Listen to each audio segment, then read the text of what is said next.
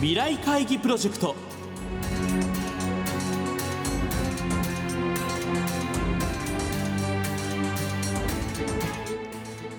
この番組は「作り変えよう」をキーワードに企業トップが提示する日本の未来に向けたさまざまな課題について皆さんと共に解決策を考える日本経済新聞未来面の紙面と連動したプロジェクトです。今回は日本経済新聞未来面の紙面の企画をプロデュースしている日本経済新聞特別企画室企画部稲葉俊介さんにお越しいただきこの4月から第7期を迎えた未来面について新しいコンセプトや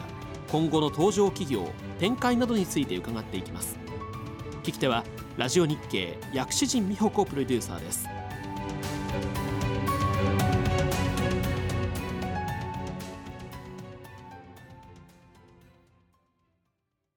稲葉さんよろしくお願いいたします、はい、よろしくお願いします。さて日本経済新聞の紙面と日経グループのいろんなメディアで同時展開をしています未来会議プロジェクトですがこの4月に第7期に入りました。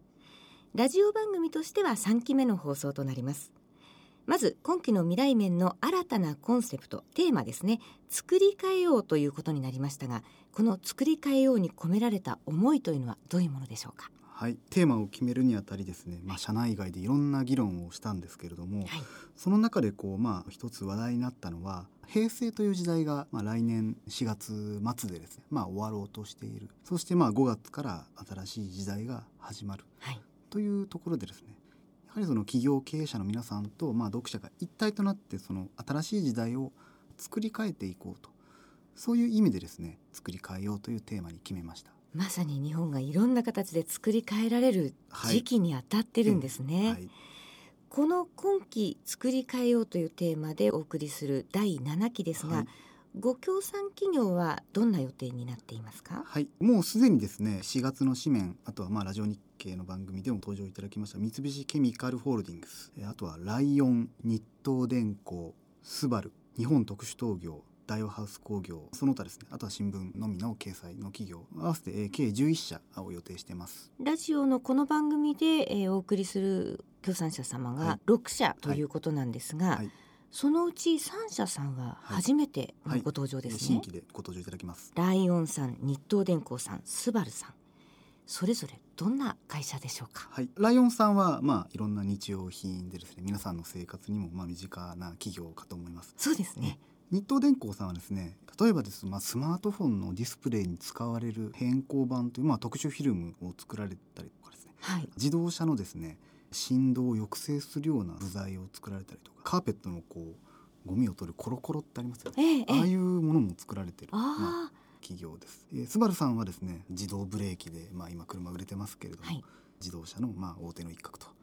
ことです。いずれも楽しみな会社ですね、はい、未来会議プロジェクトでは毎回この協賛企業のあの代表の皆様にご出演いただいて、はい、そのインタビューをお届けしているんですけれども、はい、このインタビュー日本経済新聞の編集員の皆様に取材をしていただいています。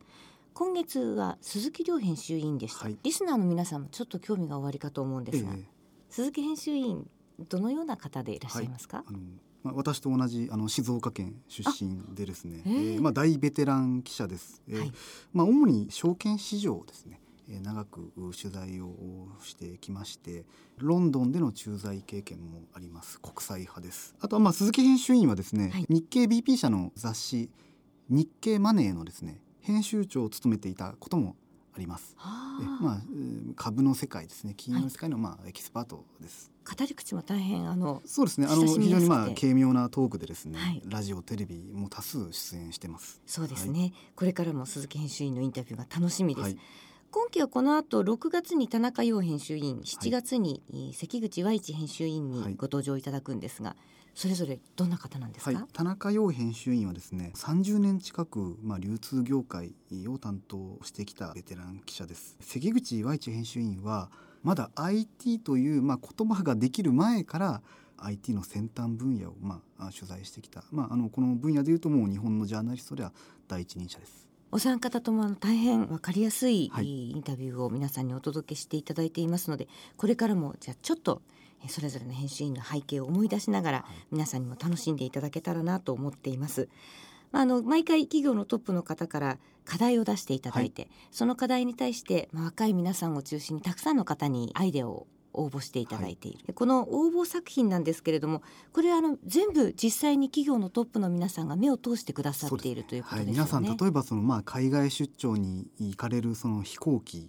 の中でこう読んでいただいたりとか、はい、あとは土曜日日曜日ですね。休日ですね。じっくり読まれてとそれでまあ優秀なアイデアをまあ選んでいただいているということです。あのそれも大変なあの、まあ、ご面倒でいらっしゃるとは思いますけど、はい、でも皆さん少しでもたくさん応募作があった方が喜んでいただけますよね。はい、ねあとまあ企業トップの皆さんそのアイデアの中からですね何かそのまあ自社のビジネスにこう役立つものがないかっていうのをですねじっくりこうご覧になってます。それぞれも本当に直接トップの皆さんが目を通してくださっているということ。えそれからそのこの番組とかえ日本経済新聞の紙面あるいは日本経済新聞電子版の、未来面の特集ページなどで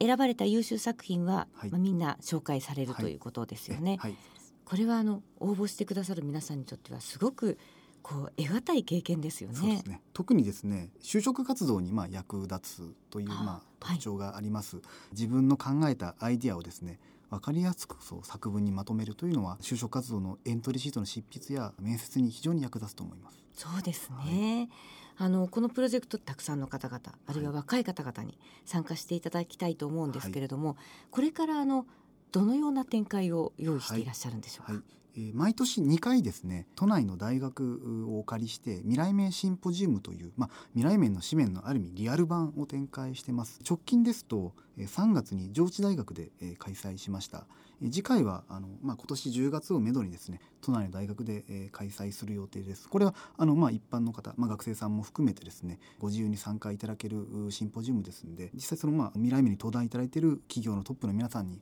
ご参加いただいて直接まあ話が聞ける。それだけでなくてですね、まあ、企業トップの皆さんに直接質問することもできますんでぜひ一人でも多くの皆さんにご参加いただきたいと思ってます。もう名だたる名企業のトップの皆さんと直接触れ合うことができる非常に貴重なチャンスですよね、はい、ぜひそういうチャンスも生かしながらこの未来会議プロジェクト全体を楽しんでいただければと思います、はい、えー、井上さん今日本当にどうもありがとうございました、はい、ありがとうございました